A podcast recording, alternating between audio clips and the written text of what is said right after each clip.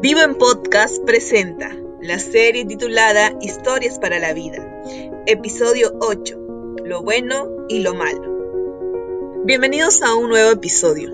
Seguimos aprendiendo las verdades espirituales sobre las historias de Jesús.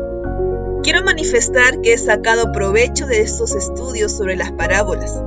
Deseo que también haya sido de provecho para ti y que juntos hayamos podido conocer la forma en cómo Jesús trabaja con sus discípulos y el entorno en el que Él estaba.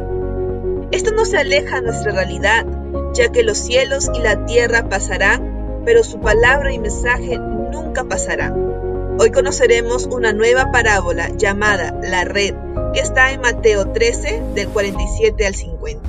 Asimismo, el reino de los cielos es semejante a una red que echada en el mar recoge toda clase de peces, y una vez llena la sacan a la orilla y sentados recogen lo bueno en cesta y lo malo echan fuera. Así será el fin de los siglos. Saldrán los ángeles y apartarán a los malos de entre los justos y los echarán en el horno de fuego. Allí será el lloro y el crujir de dientes. En esta parábola de la red Jesús hace referencia al reino de los cielos como una red, una red que recoge a todos los peces de toda clase, es decir, que toma y acepta a cualquiera que se acerque a su llamado de arrepentimiento y de ser seguidores de Cristo, sin que parezca existir algún tipo de juicio ante aquellos peces. Sin embargo, al final, el juez de justos e injustos hará lo suyo los ángeles actuarán como un filtro y no harán otra cosa que seleccionar y desechar a las personas, conforme a la decisión que cada uno haya decidido tomar durante su vida terrenal. Menciona los buenos peces, que son aquellas personas justas, que viven apegadas al Evangelio. También menciona a los malos peces, que son los que lo rechazan. Como consecuencia serán arrojados al fuego ardiente. Si bien en esta parábola se hace evidente las consecuencias de no aceptar la voluntad, su palabra y la verdad de Dios, por otro lado también puede ser interpretada como una persuasión para aquellas personas que viven alejadas de Dios rechazando el Evangelio. Déjame decirte que aún tenemos vida, y si tenemos vida, tenemos esperanza. No es tarde para comenzar en la fe, de creer con convicción en la palabra de Dios, de actuar y de vivir nuestra vida según sus enseñanzas y requerimientos.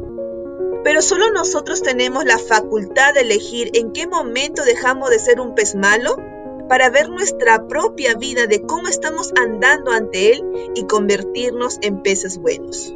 Es así como podemos utilizar esta parábola de la red como una enseñanza para someternos a su soberanía, voluntad y su promesa de la vida eterna en el reino de los cielos sin darle cabida a las dudas, teniendo una fe fuerte que nos sirva de armadura para poder enfrentar el día a día, con convicción y con toda nuestra esperanza puesta en Jesús. Si has venido escuchando los episodios anteriores, en varios de ellos te he dejado algunos pasos que debes hacer para manifestar las verdades que venimos aprendiendo. Te lo menciono muy frecuente porque es algo indispensable en la vida del creyente, y estos son, paso 1 Separa un tiempo para que puedas escuchar la voz de Dios y qué quiere decirte cada día a través de su palabra.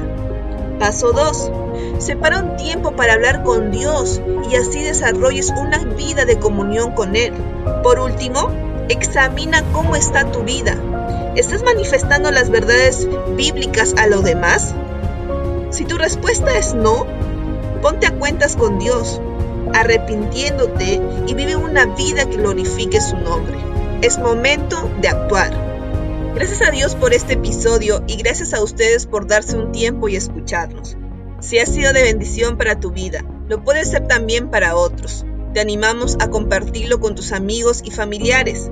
Gracias por ayudarnos a compartir la vida nueva que Dios ofrece en Cristo Jesús. Te animamos a que puedas escuchar nuestro próximo episodio. Vivo en Podcast presentó Lo Malo y Lo Bueno, episodio 8. Esta es una producción de Vivo, comunidad de jóvenes. Dios te bendiga.